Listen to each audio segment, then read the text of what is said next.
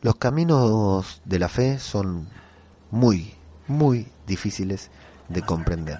Están aquellos que tienen fe ciega, están aquellos que tenemos una fe parcial, que tenemos fe cuando la necesitamos, cuando estamos desesperados o cuando no tenemos las herramientas para resolver alguna situación y están aquellos descreídos, aquellos que no tienen fe en nada. Generalmente son los hombres de ciencia, médicos, ingenieros, científicos, que no creen en nada, solamente en lo que pueden comprobar con sus propios ojos. Pero hay otras personas que tienen una fe ciega, una fe que no importa lo que hagan, no importa lo que les pase, no importa lo que piensen, ellos siempre saben que están siguiendo un camino divino, que están yendo hacia adelante por un objetivo y que alguien los está guiando. Hasta que, claro, pasa algo que se lleva toda, toda tu fe. Esto es Zombie, Cultura Popular. Otro podcast sobre The Walking Dead. Vengan, vengan, síganme, vamos todos juntos, todos a la vez, siempre hacia adelante, no importa para qué, cero compromiso, cero estrés, salgan del agujero y recorramos el camino, arrasando nuestro paso, devorando sin respiro, una marabunta sin discurso ni sentido, acá el que piensa pierde, el que piensa está perdido, ya no hay mañana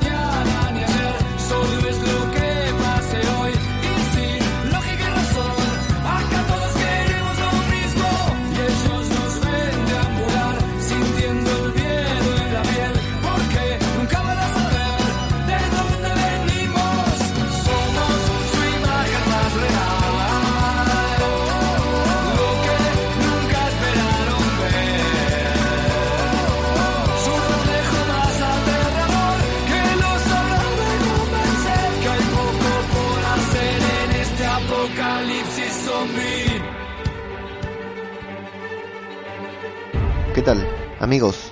Sean bienvenidos a una nueva entrega de Zombie, Cultura Popular, el podcast de Radio de Babel en el que hablamos de nuestra serie de zombie favorita titulada The Walking Dead y que vamos a meternos bien adentro del episodio número 11 de la octava temporada titulado Dead or Alive or el cual comienza con una avanzada de salvadores desconocidos que a quienes se les informa por radio que están haciendo guardia en un puente y se les informa por radio que Gabriel y Carlson han desaparecido, tienen una alerta naranja, si no me equivoco, es el color que seleccionan para la alerta y parten a buscarlo con tanto tino, con tanto acierto que en ese mismo instante Daryl y el resto de los sobrevivientes de Alejandría pasan precisamente por abajo de ellos.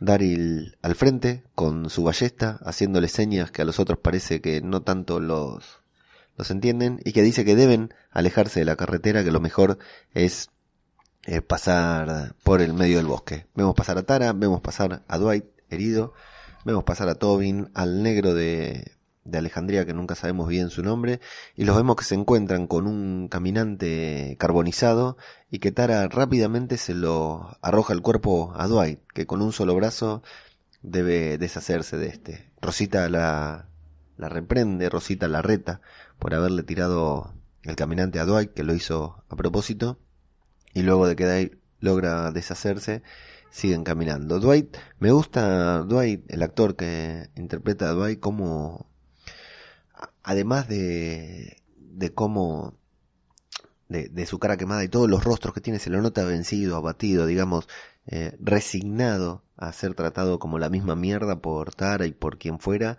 lo mira Daryl y, además Rosita y Daryl también están en una encrucijada en la que no saben bien cómo tratarlo a Dwight. Pero bueno, va ahí con el grupo, la retan a Tara y Tara dice que no hay problema porque Dwight sabe defenderse bien y de hecho con usando un solo brazo logra deshacerse del caminante golpeándolo con sus piernas, dándole patadas, pisándole la cabeza hasta reventársela. Un lindo, el primer Walker del capítulo llega temprano, completamente carbonizado y nos da algo de acción. Es un tanto gracioso como Tara se lo tira a Dwight al cuerpo. Bueno, y Taril, Daryl y Rosita hablan sobre lo que dijeron los salvadores que iban, que escucharon a, el alerta por radio diciendo que Gabriel y el doctor se habían escapado y que consideran que están yendo hacia Hilltop.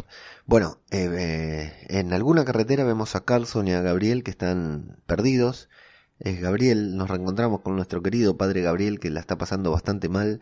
Lo vemos que está perdiendo la visión y que Carlson le dice, le pregunta si usaba gafas porque lo ve que se pega el mapa a la frente para poder leer y Gabriel le dice no, no uso gafas pero se me nubla la vista y Carlson se preocupa porque muy comprometido Carlson con la causa de Gabriel, más comprometido con Gabriel que con Maggie, pero le dice que, que bueno, que tiene que tener cuidado porque si la infección le toma parte de los ojos, se va el daño puede ser permanente, o sea, puede quedar ciego o con la visión seriamente dañada.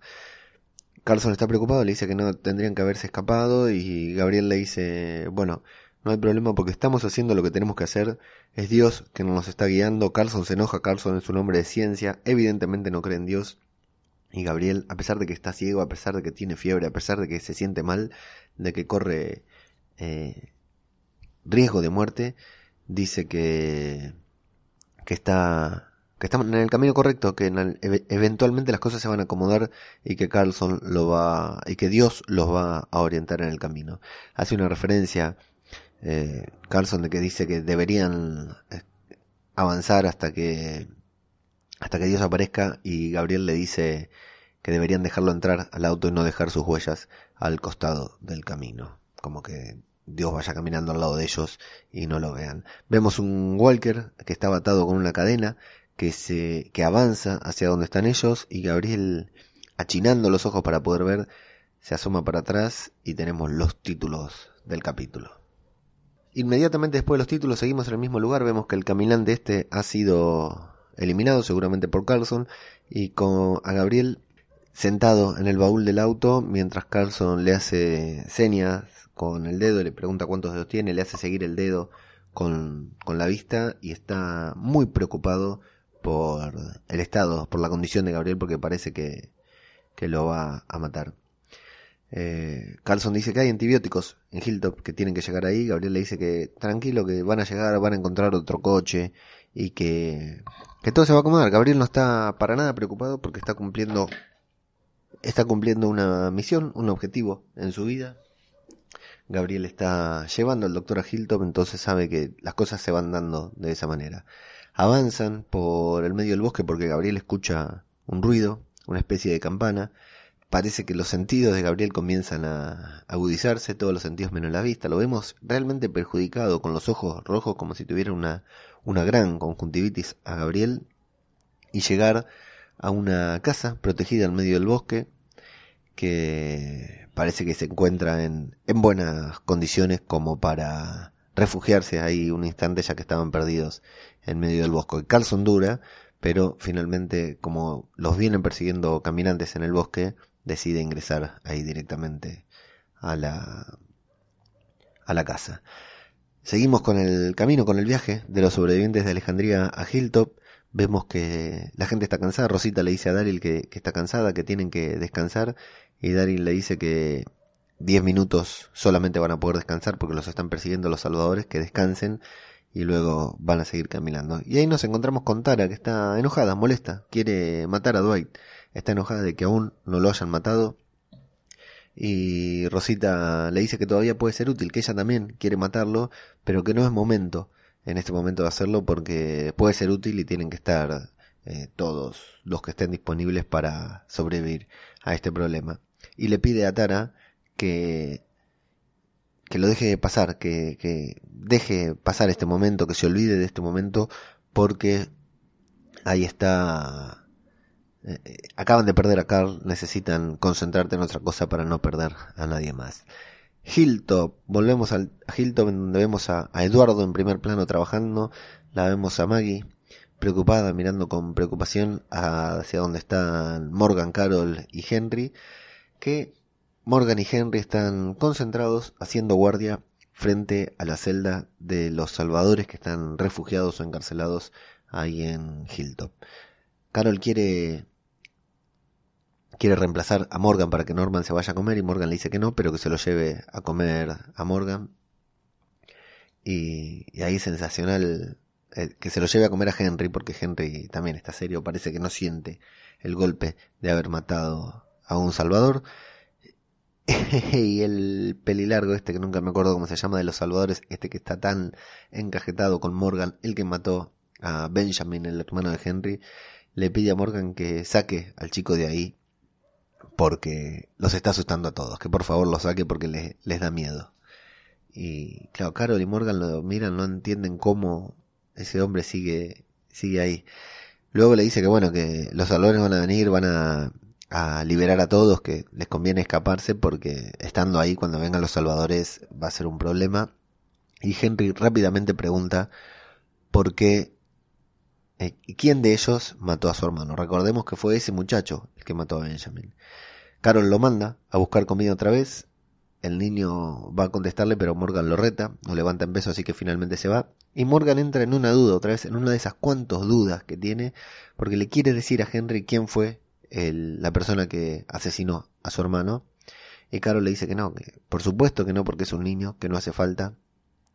Y Morgan dice que Henry está bien, que no le afecta haber matado a nadie, que es fuerte, que sobrevivirá y que, que, va a estar bien, que es un niño fuerte. Y Carol le dice que no, que no está bien y que Morgan tampoco está ni estaba bien, así que lo manda finalmente a descansar y es ella la que se queda a cargo de todo, mientras, misteriosamente, Maggie la observa desde lejos.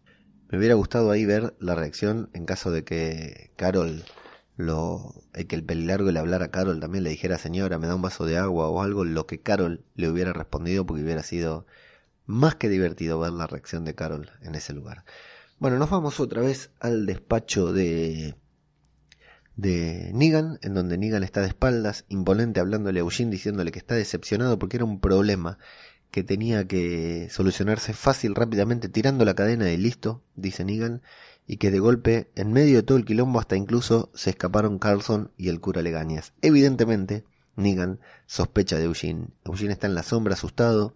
Cuando se da vuelta vemos que está Lucille en el escritorio de Negan y le pregunta sobre si sabe por qué, cómo se escaparon Gabriel y Carlson. Y bueno, Eugene le dice que, que no, que no tiene idea, pero que Carlson nunca fue uno de, ellos, uno de los salvadores. Y Negan le dice que sí, que está de acuerdo porque es una comadreja, pero le queda la duda, le vemos la duda en la cara de Negan sobre Carlson. Así que Eugene le dice que que sí que es normal que Carlson se haya escapado, que asociar comportamientos es una buena tarea de deducción y Eugene pregunta por Alexandria.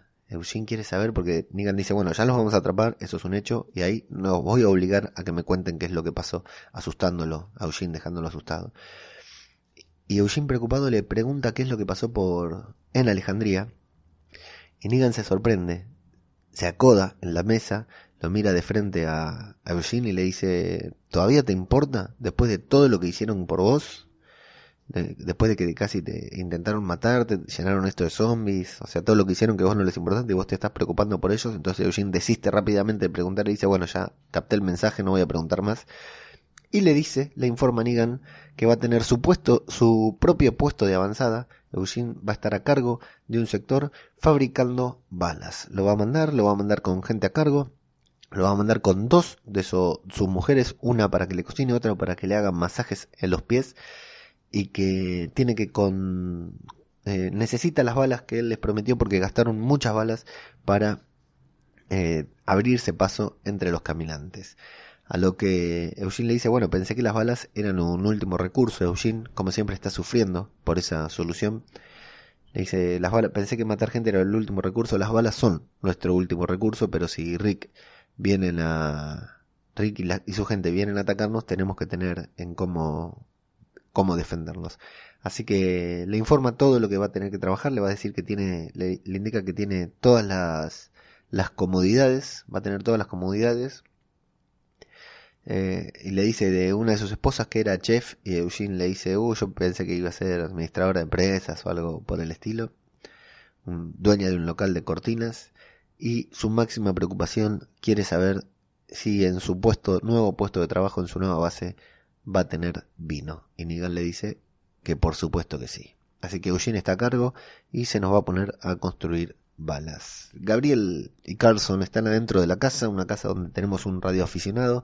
Parece que fuera una de esas personas que se prepara para eh, el apocalipsis, revisa una alcancía que tiene ruido de no muchas cosas adentro, revisa las notas que el hombre estuvo transmitiendo por la radio, que luego Carson nos va a decir que es un mensaje, un mensaje de ayuda. Quizás este mensaje veamos más adelante que sí ayudó a alguien, un mensaje dice si estás solo, quédate tranquilo, si estás asustado, quédate tranquilo que no estás solo, lo único que tenemos que hacer es sobrevivir, etcétera.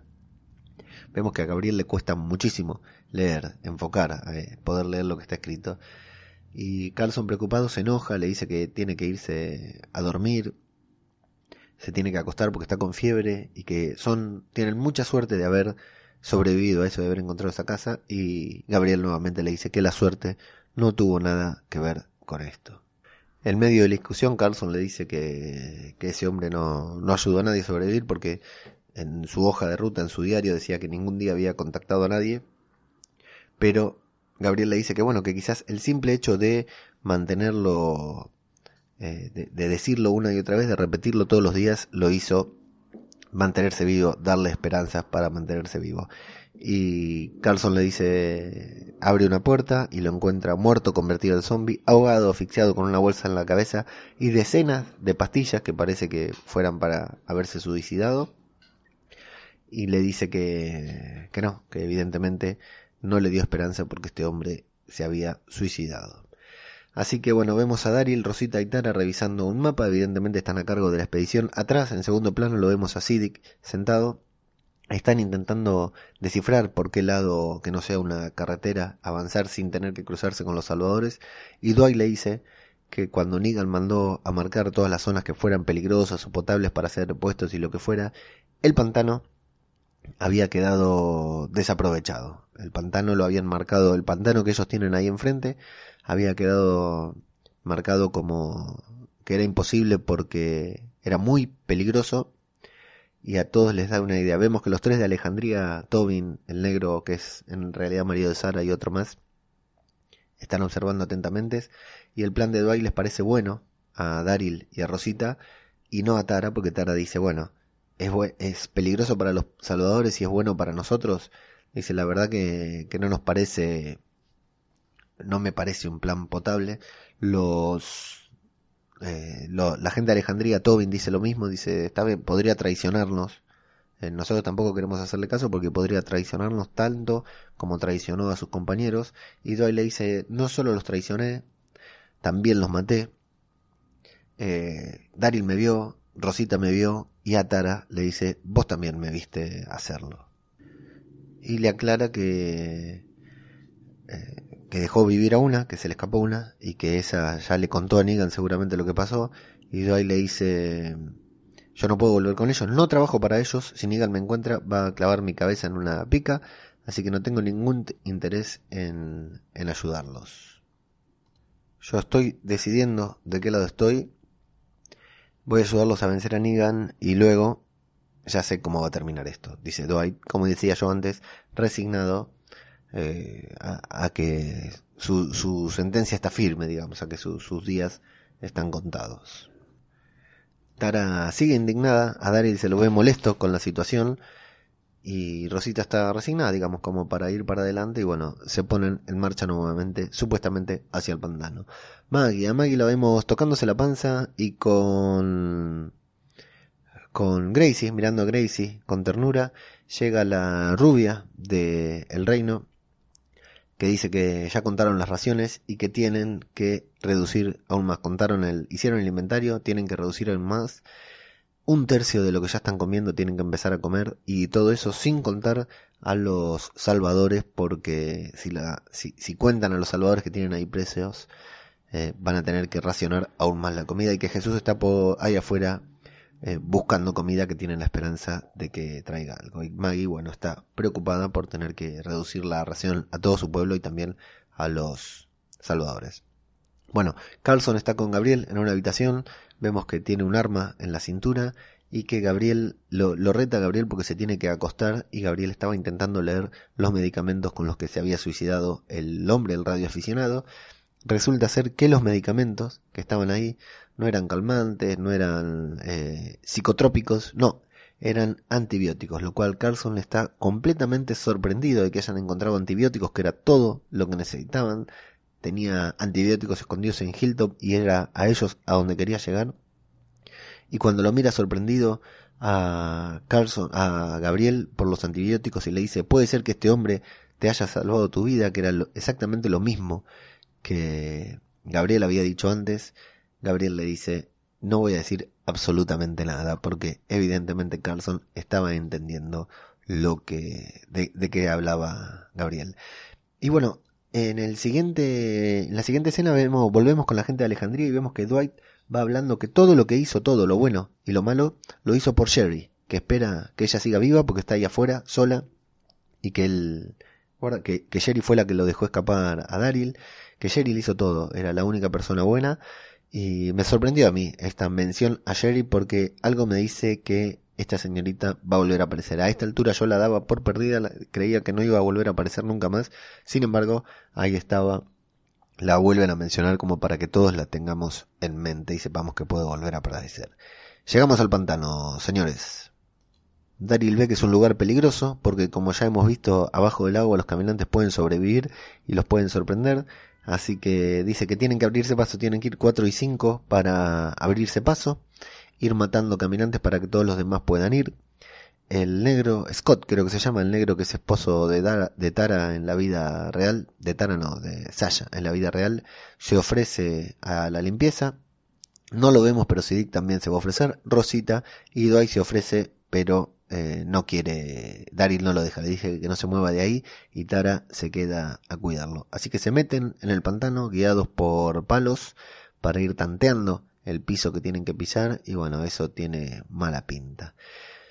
Eh, luego la vemos a Maggie caminando con mucha enérgicamente en Hilltop hacia donde están los salvadores, vuelve a tener un cruce con Gregory, quien le dice que tienen que escapar. O sea, primero lo reta, le, dejan claro que no tiene que hablar, que sé yo, varias cosas. Lo, lo caga pedos a Gregory, ¿no es cierto? Y Gregory con su camisa ensangrentada y totalmente resquebrajada su, su voluntad, le pide por favor que lo deje salir ahí y Maggie le dice que no. Y luego habla con el Salvador ese, bueno, con ese Salvador eh, Rubito, que no sabemos qué, qué, qué flauta va a tocar ahí. Le dice que se han portado bien desde que los metieron adentro y que aún así eh, ella mató a uno de ellos y Maggie le dice que sabe muy bien lo que hizo. Y el muchacho le dice que bueno, que cuanto más me trates como el enemigo, somos el enemigo. Y Maggie le dice, bueno, es que sos el enemigo. Y él le dice, no tenemos por qué serlo, ya estamos acá, estamos eh, prisioneros, eh, pide que los dejen salir, que aunque los apunten por un arma, los dejen salir para recrearse y hacer ejercicio. La verdad que cualquier cosa, dice este muchacho, no, no tiene ni pies ni cabeza lo que está pidiendo. Pero bueno, como parece que tiene ciertos encantos que a Maggie lo convence porque es el único Salvador bueno que supuestamente estaba en una en, una misión, estaba obligado a trabajar ahí con los salvadores le dice que... Y Maggie le termina diciendo que va a terminar que eh, recortando sus raciones. Además de no dejarlo salir, va a terminar de recortando también las raciones de los salvadores, de los prisioneros. En el pantano, como decíamos, está Sidic también ayudándolos. Rosita se encuentra con uno que le la, sorprende y la termina lo termina eliminando eh, bastante complicado porque les van apareciendo de abajo los caminantes, menos mal que aparecen de abajo porque si los tocan de abajo directamente, luego al llegar a un lugar vemos que aparecen varios, que se van despertando varios caminantes que estaban semi dormidos en el agua.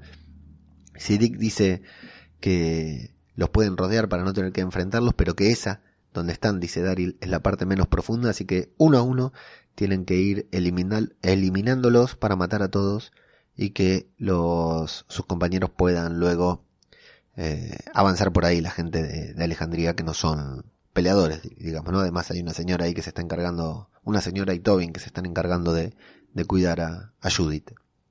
Tara está impaciente con la gente en la tierra y ven pasar una pequeña horda de caminantes o un caminante, no recuerdo bien, y Tara le dice que lo ayude. A Dwight le da un cuchillo y le pide que la ayude a matarlo a ese caminante. Así que se van tras él tras el caminante que anda por ahí y Dwight no tiene más, no se escapa, va adelante de Tara, aunque Tara tenga un cuchillo, ya se imagina lo que va a pasar, me imagino.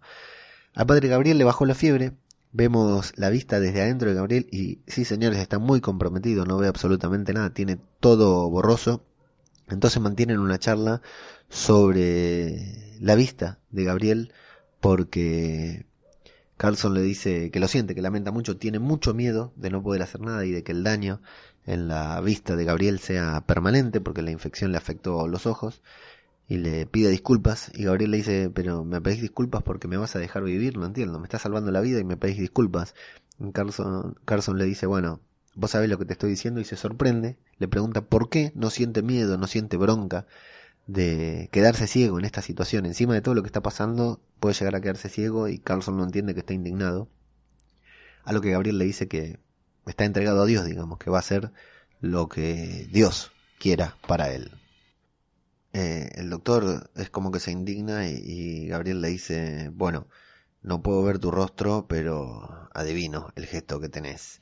Y comienza a darle otro sermón, pero torpemente rompe la alcancía que había revisado cuando entró a la casa, que se rompe en el piso, y Carlson encuentra dentro de, de ella una llave, la llave de un auto y un mapa lo que les podría servir tranquilamente para orientarse y escapar de allí. Lo cual Carlson no deja de sorprenderse de la suerte, entre comillas, que tiene Gabriel, que a cada tropezón va logrando avanzar en el problema que tiene. Dwight va matando uno por uno a todos los caminantes que lo llevó Sara para que mate, mientras ella le va apuntando con un arma a la cabeza. Y este, mientras están caminando, mientras van llegando al último caminante, le pide disculpas por lo de Denise. Tara se sorprende, pone cara de conmovida y Dwight le dice que no espera que ella lo disculpe, pero que quiere que ella sepa que Dwight lo siente. Tara se enoja, le apunta directamente, Dwight intenta protegerse detrás de un árbol y le dice que debía haberse quedado con los salvadores, que a ella no le importa que él esté arrepentido, que debía haberse quedado con los salvadores. Y Dwight le dice que los odia, que odia a los salvadores, que odia a Negan, y ella le dice, no, no me importa, eh, no podés cambiar de bando y esperar que todo siga normal, que nadie te, te castigue.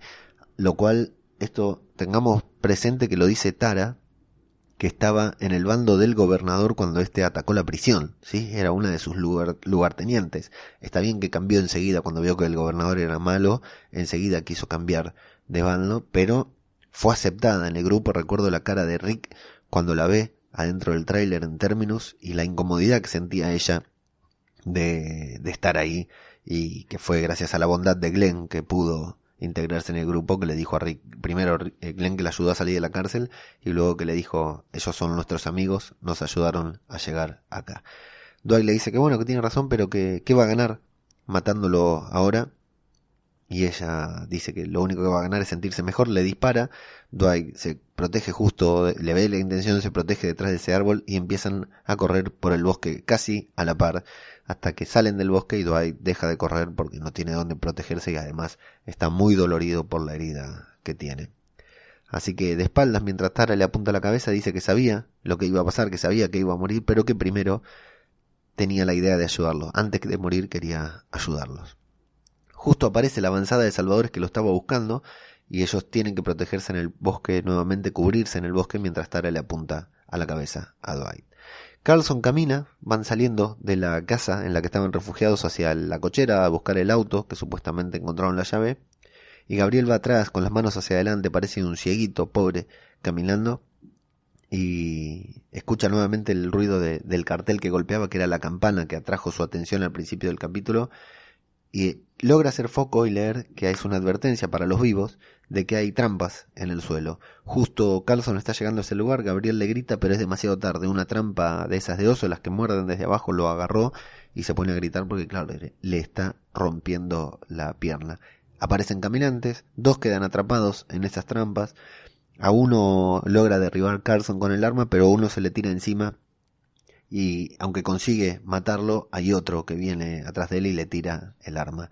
Gabriel avanza hacia la zona y nuevamente, ¿no? guiado por Dios, no pisa ninguna de las trampas, intenta recoger el arma con la poca vista que tiene, cuando la toma y vemos a Carlson forcejeando torpemente con él y con su pie atrapado, ¿no? Con el caminante que tiene encima, apunta a Gabriel, pero no puede apuntar porque tiene la visión borrosa y finalmente decide cerrar los ojos y disparar y da justo en el blanco en la cabeza del caminante. Sí, señores, Gabriel nuevamente ha tenido ayuda divina y ha logrado salvar al doctor. El doctor sonríe, se, comienza a reírse y Gabriel le dice, bueno, tuve un poco de ayuda y Carson ni más ni menos se pone a reír a carcajadas. Es una, una linda escena de Gabriel eh, tan entregado a su fe que todas las cosas le van saliendo como él cree que es de la mejor manera.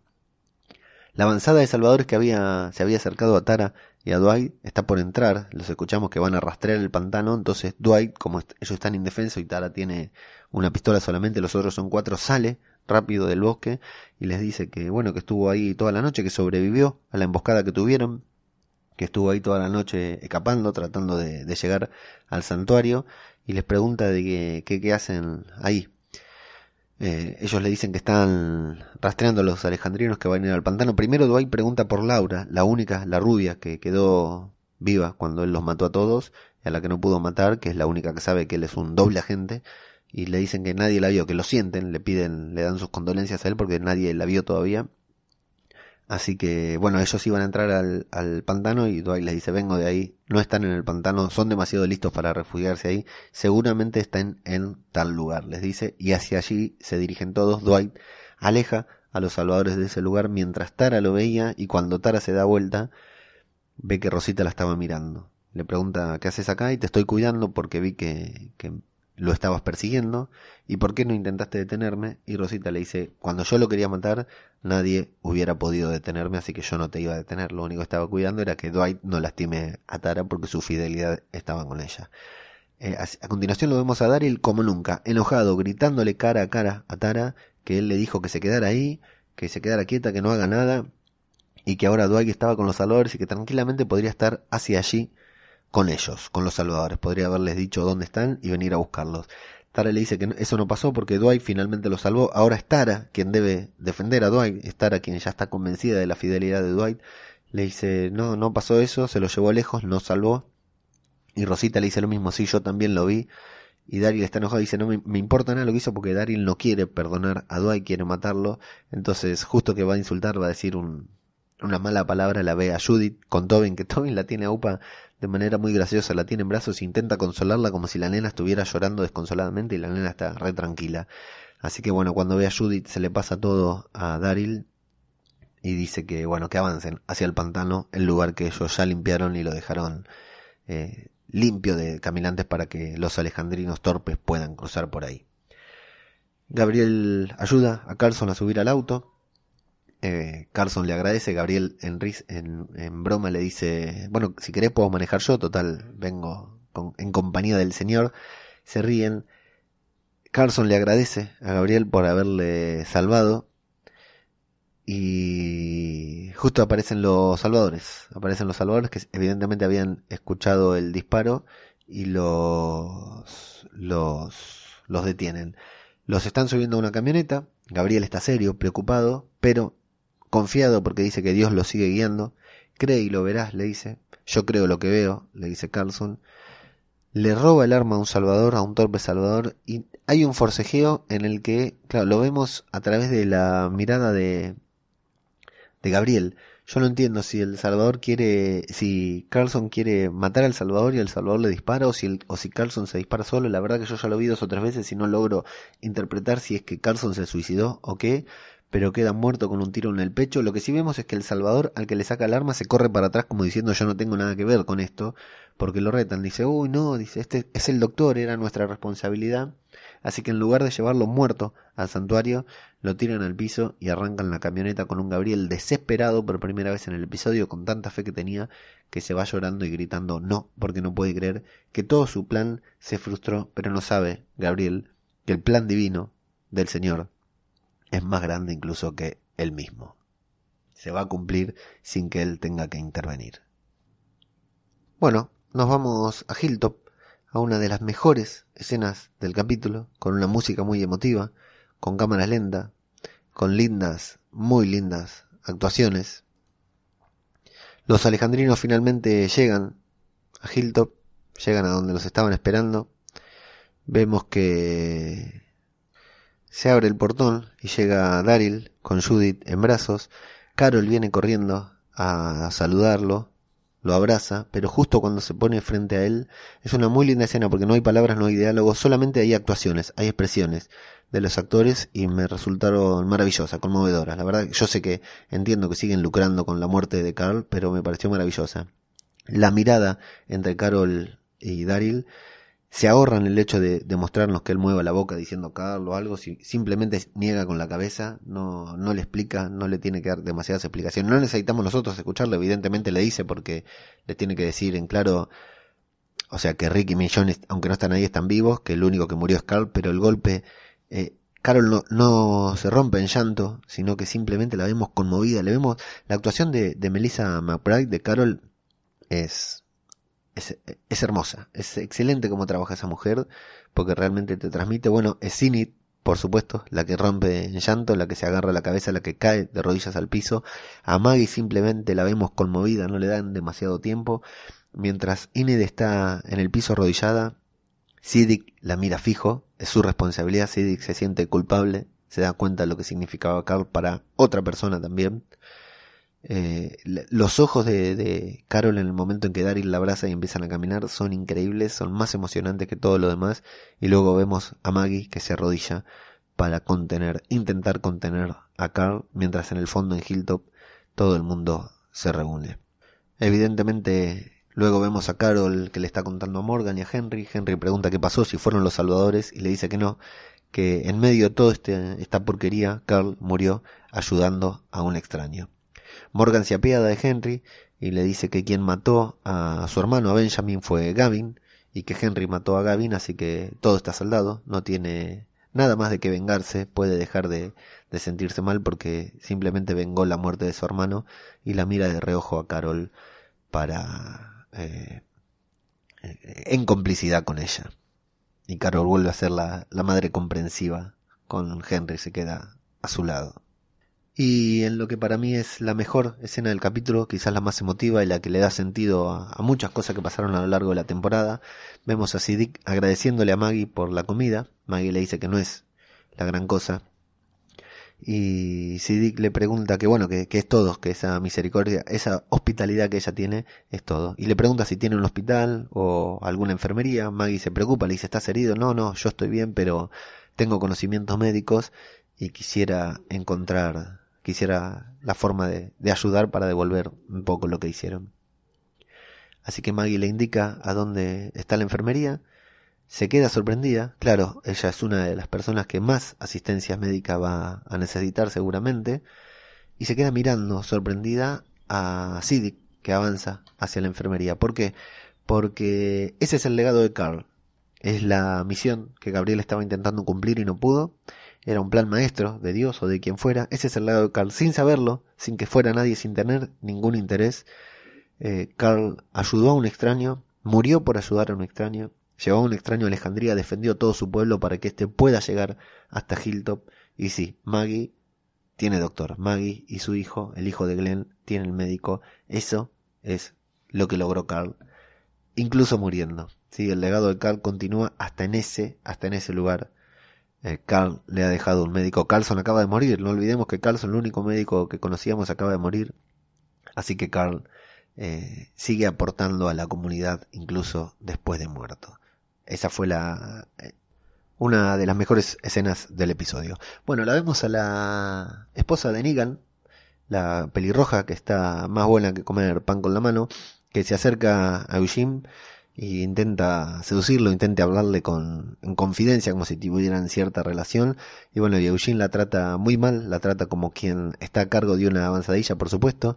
Le explica y le dice, primero la reta porque no tiene ni guantes ni gafas, y le muestra un cartel que había quedado puesto y se pone a darle indicaciones de cómo quiere la, la, cena, que quiere que le prepare la comida con tal cosa, con huevos, no un omelette, huevos revueltos con no sé qué, eh, dispone cuál es el lugar en el que quiere que, que le sirvan la comida a partir de hoy, el rincón que él mismo está determinando para, para el almuerzo, y le dice que dentro de poco su frente va a estar muy seca y que ella va a tener que secársela, la trata muy mal. Eugene está muy subido al carro hasta que claro entra Negan y ve que entra con Gabriel y Eugene se asusta terriblemente porque eh, se las ve negras. Así que Negan sabiendo, casi intuyendo que Eugene tuvo alguna algo que ver con la fuga de Gabriel, se acerca hacia él dice, tiene una increíble historia para contarnos sobre su fuga y Gabriel dice que fue Carlson y le dice, bueno, sí, me... Negan le dice, te lo dije, te dije que iba a ser ahí, entonces eh, evidentemente aprovechó la muerte de Carlson para no inculpar a Eugene Gabriel, Gabriel está triste, está terriblemente abatido. Y Negan le dice que lo trajo ahí para que lo ayude a separar casquillos de las balas, porque como tiene un problema con la vista, Gabriel no puede ver casi nada, le dice que, que lo va a ayudar a separar, le traen un, balde ahí con cascos y balas que tiene que separar Gabriel con sus propias manos, así que Negan le pide que lo ayude, le, pregunta para cuándo va a tener la provisión y Eugene le dice que va a tardar un tiempo, a lo cual Negan se enoja, no, no le gusta eso, hace un gesto de disgusto con eh, Lucille en la mano, está disconforme, necesita las balas ya para atacar. A lo cual Eugene, asustado, responde buscando alguna idea loca en su cabeza, diciéndole que tendrían que buscar algo más bíblico. Eso dice, algo más bíblico para asustarlo, algo más de terror para asustarlo, tirarle, eh, atacarlos con piedras, con manos, con, con eh, tripas, con cabezas de zombies todavía vivas, y tirarles catapultas con esos para asustarlos, para que realmente sufran pánico por eso que les están tirando, es una gran idea la de Eugene, atacarlos con restos de zombies, a lo cual Negan se queda pensando, hace una cara de, de, qué lindo y le dice, acaba de brotar una rosa de ese montón de mierda que me tiraste. A Negan se le ocurrió una idea que rápidamente vamos a ver cuál es. Le dice a, su gente que se vayan, que mañana va a ser un gran día y se dispone a, a atacar a Alejandría. Eugene se acerca a Gabriel, enojado, Eugene disconforme, Gabriel le dice, pensé que había encontrado cuál es, cuál era mi misión. Le acerca el balde con los casquillos que tiene que separar Eugene. Eh, Gabriel le dice, encontraste tu misión y yo también, pónete a trabajar. Maggie avanza hacia donde están los salvadores. El salvador pelilargo, que es el más enojado, sale corriendo y se asienta de espaldas, no quiere ni mirar hacia donde viene Maggie. Y Maggie les dice que bueno, que sí, que los van a dejar salir que van a salir en parejas, custodiados por un guardia armado, van a trabajar, hacer ejercicio, recibir atención médica y que las raciones de comida se las van a reducir eh, un cuarto de ración igual que a todos, o sea, igual que para su gente, tanto para los salvadores como para todos los, los buenos. Eh, los van a mandar a limpiar, van a empezar limpiando los establos. Y es ahí, no antes, cuando Gregory le dice que, que tienen que escaparse para sobrevivir, que no hay otra forma de sobrevivir porque Gregory le dice, ¿cómo podemos, tenemos que evacuar, cómo podemos eh, vencer a los salvadores? No, no podemos ganar, le dice. Y Maggie le dice, mira a tu alrededor, Gregory, ¿cómo podríamos perder? Es lo que le dice. Y alguien grita, desde el portón, alguien grita que ha llegado Rick y que abran el portón que ha llegado Rick y Maggie sonríe.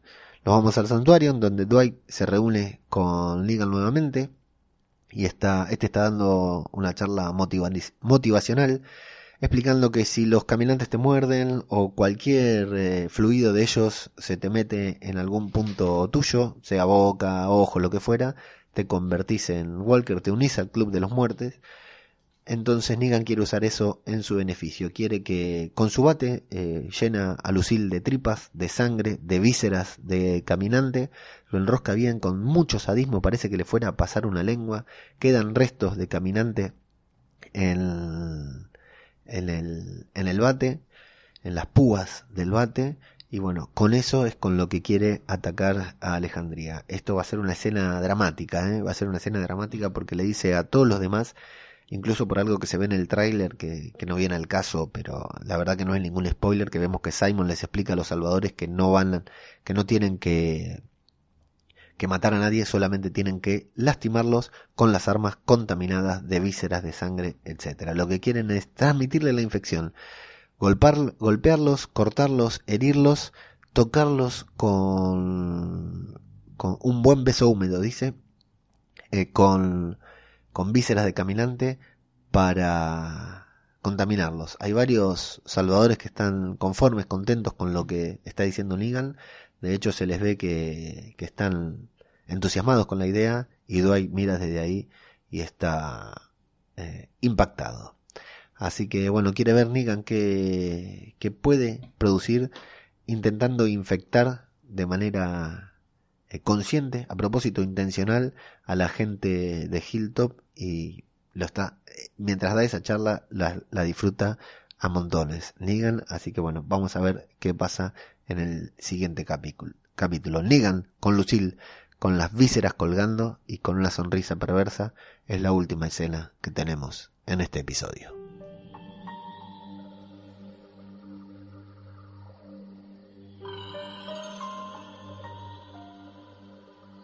Así que bien, amigos, así es como termina el 11, Dead or Alive or. ¿A qué se deberá ese último or, verdad? Eh, a, qué estado que no sea vivo o muerto? La verdad que yo aún no intento, no, no he logrado descifrarlo, seguramente lo entendamos en alguno de los podcasts que salgan a continuación de este. El capítulo, bueno, como bien sabemos, es un episodio de transición, no podemos pretender, bueno, sí podemos, la verdad que sí podemos, pero no podemos pretender que una serie como The Walking Dead tenga todos los capítulos arriba, a tope, con mucha acción, con mucha emoción. Y este ha sido un, un capítulo, ese capítulo que nosotros le llamamos de transición, que prácticamente no pasa nada, pero que nos ha mostrado las tramas que nos han quedado pendientes desde el final de la temporada pasada, sobre todo la del padre Gabriel, que bueno, es cierto que da una vuelta, sobre mucho para llegar a nada, porque finalmente Gabriel vuelve a quedar con los salvadores y bajo el mando de Eugene, pero vamos a ver qué pasa ahí ¿eh? con esos dos. Eugene, yo sé que, que, muchos de ustedes, de los que están escuchando algo, de los que están escuchando esto, lo odian, no les gusta, lo detestan. A mí, sin embargo, lo veo incómodo en su posición. Fíjense lo cómodo que estaba dándole órdenes a la mujer de Negan y luego qué tan incómodo se pone, qué tan resignado, lo preocupado que estaba por Alejandría. A mí Eugene aún me parece que está eh, no del bando de los buenos, sino que no está en ningún bando, digamos, va, va para el, el, bando que le asegure la supervivencia y esas balas que está fabricando, vamos a ver en qué terminan. Eh, bueno, el padre Gabriel está casi ciego en el mismo lugar donde estaba, vamos a ver qué pasa. La, la única picardía es que ahora el padre Gabriel, luego de todo lo que sucedió en este episodio, está dudando de su propia fe. Tenemos a los habitantes de Alejandría que finalmente han llegado a Hilltop, se han reunido, tenemos a toda la banda junta ahí, veremos o no si se confirma lo que dijo Dwight, que era una mala idea que estén todos en el mismo lugar. Sabemos que Rick ha llegado, que en el próximo episodio lo veremos ahí. Eh, seguramente veremos que cada uno reciba las cartas que ha dejado, veremos para quién dejó las cartas y fundamentalmente el plan divino de Gabriel se ha manifestado y se ha llevado a cabo en manos de Carl, quien eh, condujo al único médico quizás del apocalipsis y encima que parece ser una buena persona hasta Hilltop en donde seguramente lo van a necesitar y mucho, ¿sí? Porque ya no tenemos a ninguno de los dos Carlson. En los avances vemos que el próximo capítulo, bueno, puede llegar a estar a estar pesado. El plan este de Negan va a ser bastante bastante heavy, bastante difícil de digerir. Vamos a ver cómo lo llevan eh, adelante y bien, bueno, veremos qué es lo que sucede con con todo esto en los próximos próximos episodios. Hablando de podcast, por supuesto, recomendar que a todos los podcasts que estarán saliendo en el transcurso de la semana, eh, mañana mismo, martes, están grabando los amigos de Aquí Huele Muerto. El miércoles o jueves seguramente grabe eh, El cura Legañas con Javi Legañas, el Arderás por esto.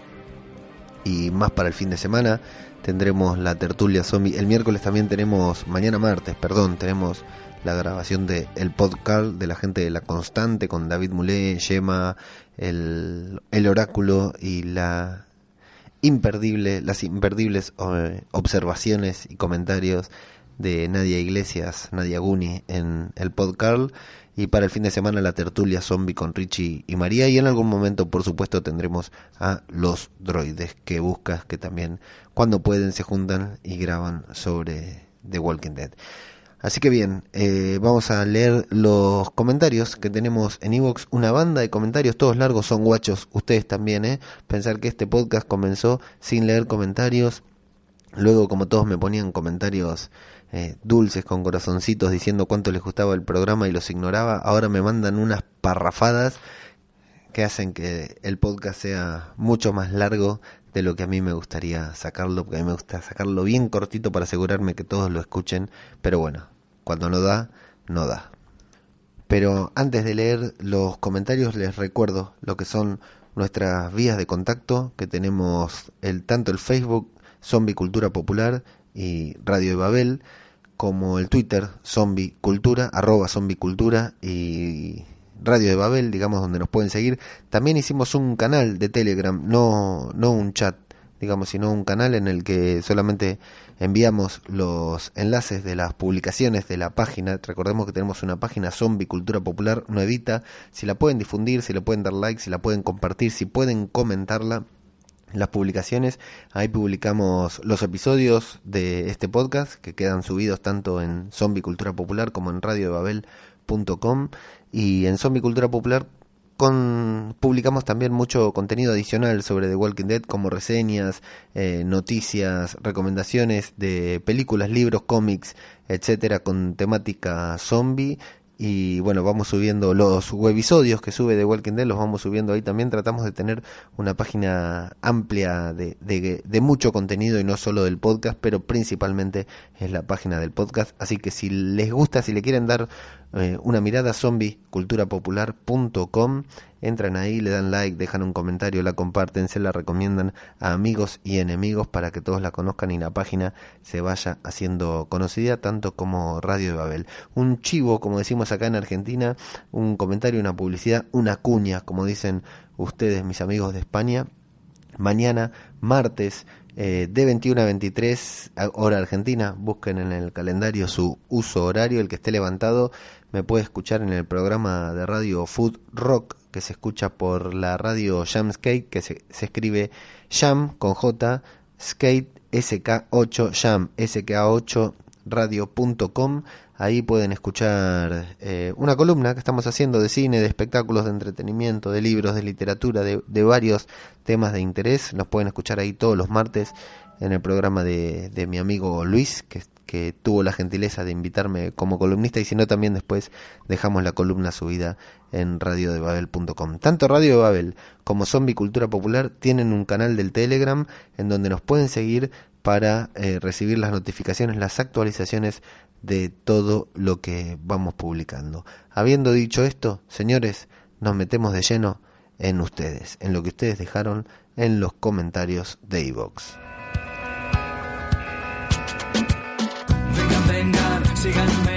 El primero de los comentarios que recibimos en Evox luego de haber publicado el programa del 8x10 de The Lost and the Plunderers es el comentario de Nico, de Nicolás, que dice después de Carl, un nuevo comienzo no tan nuevo, porque Rick, Rick va por todo. Saludos, saludos para vos, Nicolás Chuso, nuestro amigo Chuso de Sin un Final .blogspot.com.es o punto lo que quieran, lo importante es sin un final .blogspot, que también nos hizo una recomendación del libro Apocalipsis, Apocalipsis Z para la página de zombiculturapopular.com.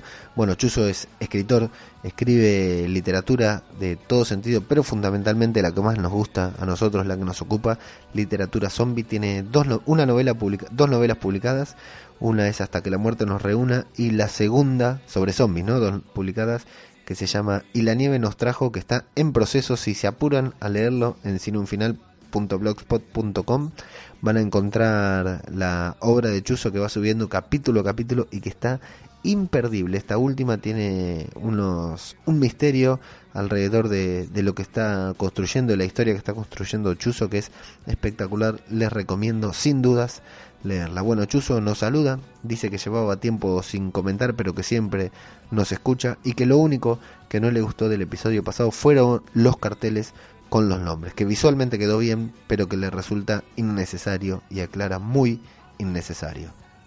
La trama de Enid y Aaron no hay por dónde tomarla y es una pena porque son dos personajes muy interesantes. Tiene toda la razón Chuso porque fíjense que en este episodio Enid ya está acá como si nada, no dan ninguna explicación de cómo llegó, no nos muestran que haya hablado con Maggie, absolutamente nada, así que no sé para qué demonios se fue.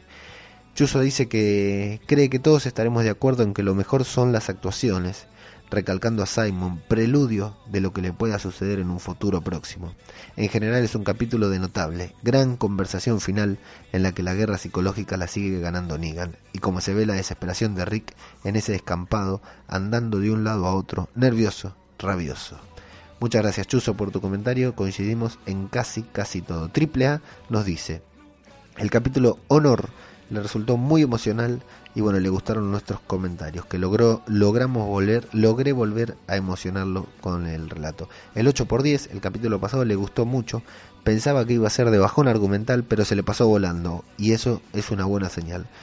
Con tanto dolor que llegó a sentir Shadis, ¿se convertirá ella en la nueva mala para vengarse de los salvadores y tal vez de Rick por haberla abandonado, aunque con toda la razón del mundo lo hizo Rick?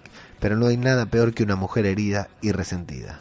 Bueno, nos felicita por el trabajo y se ha quedado con ganas más de más Walking Dead que bueno, la, las ha despejado las ganas con este episodio. Bueno, dice que la maternidad, AAA nos dice que la maternidad no le deja mucho tiempo a los hobbies.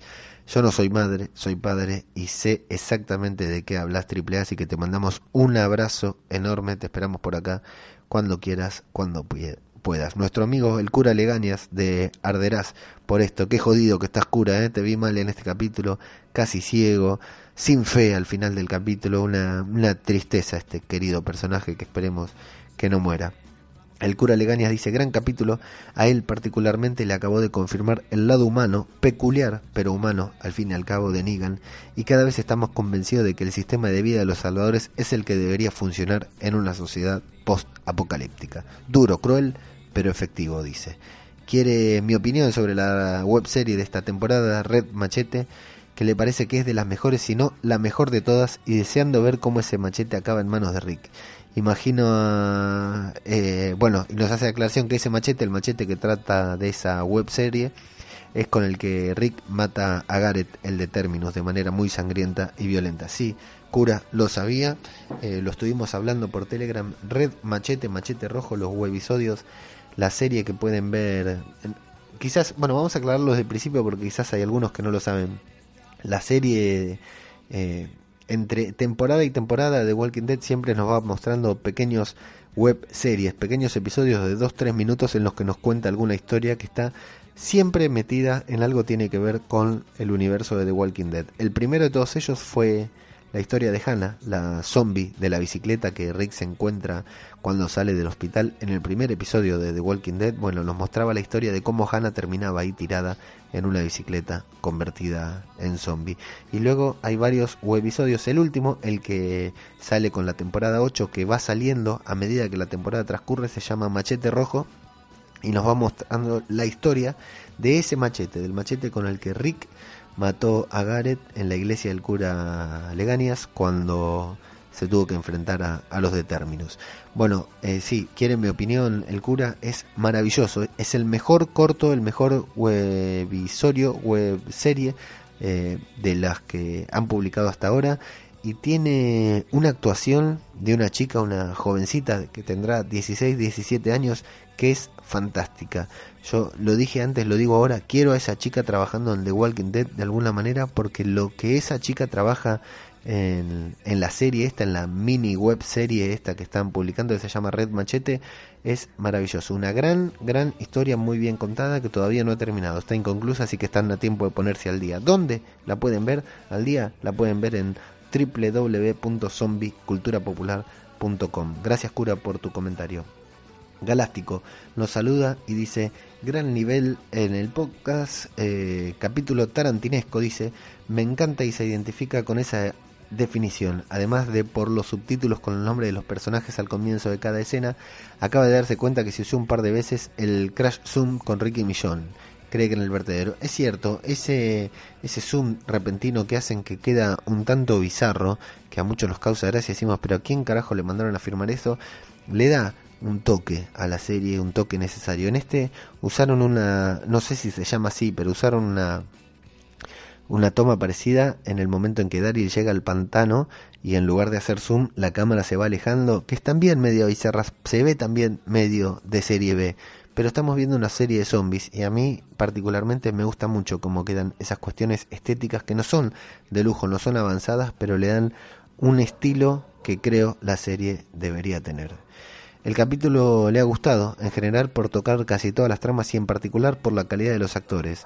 Todo el que aparecía nos ha transmitido algo. Negan, eh, ira, le transmitió Negan, rebeldía Simon, empatía Aaron, resignación Init, soberbia Simon y desesperación Shady, tristeza Rick y consuelo Millón, furia Rick y empatía Negan.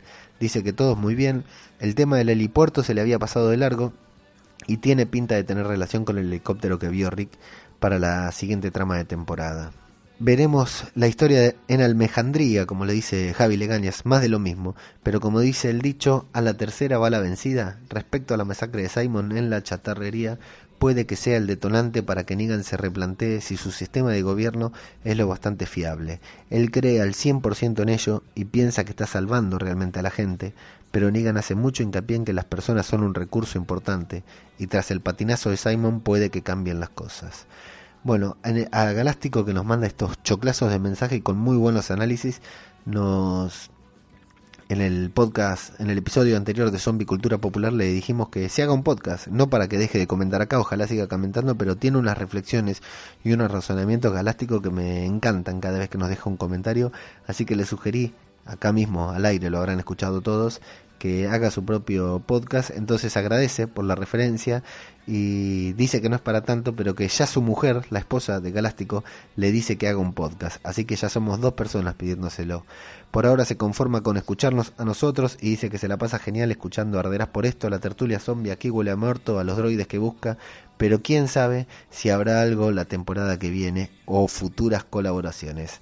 Manda saludos desde La Línea, España, y nos felicita por el programa Galáctico esto es casi un compromiso, estamos en condiciones de eh, afirmar que este que el año que viene tendremos, para la temporada que viene tendremos el podcast de Galáctico sobre The Walking Dead.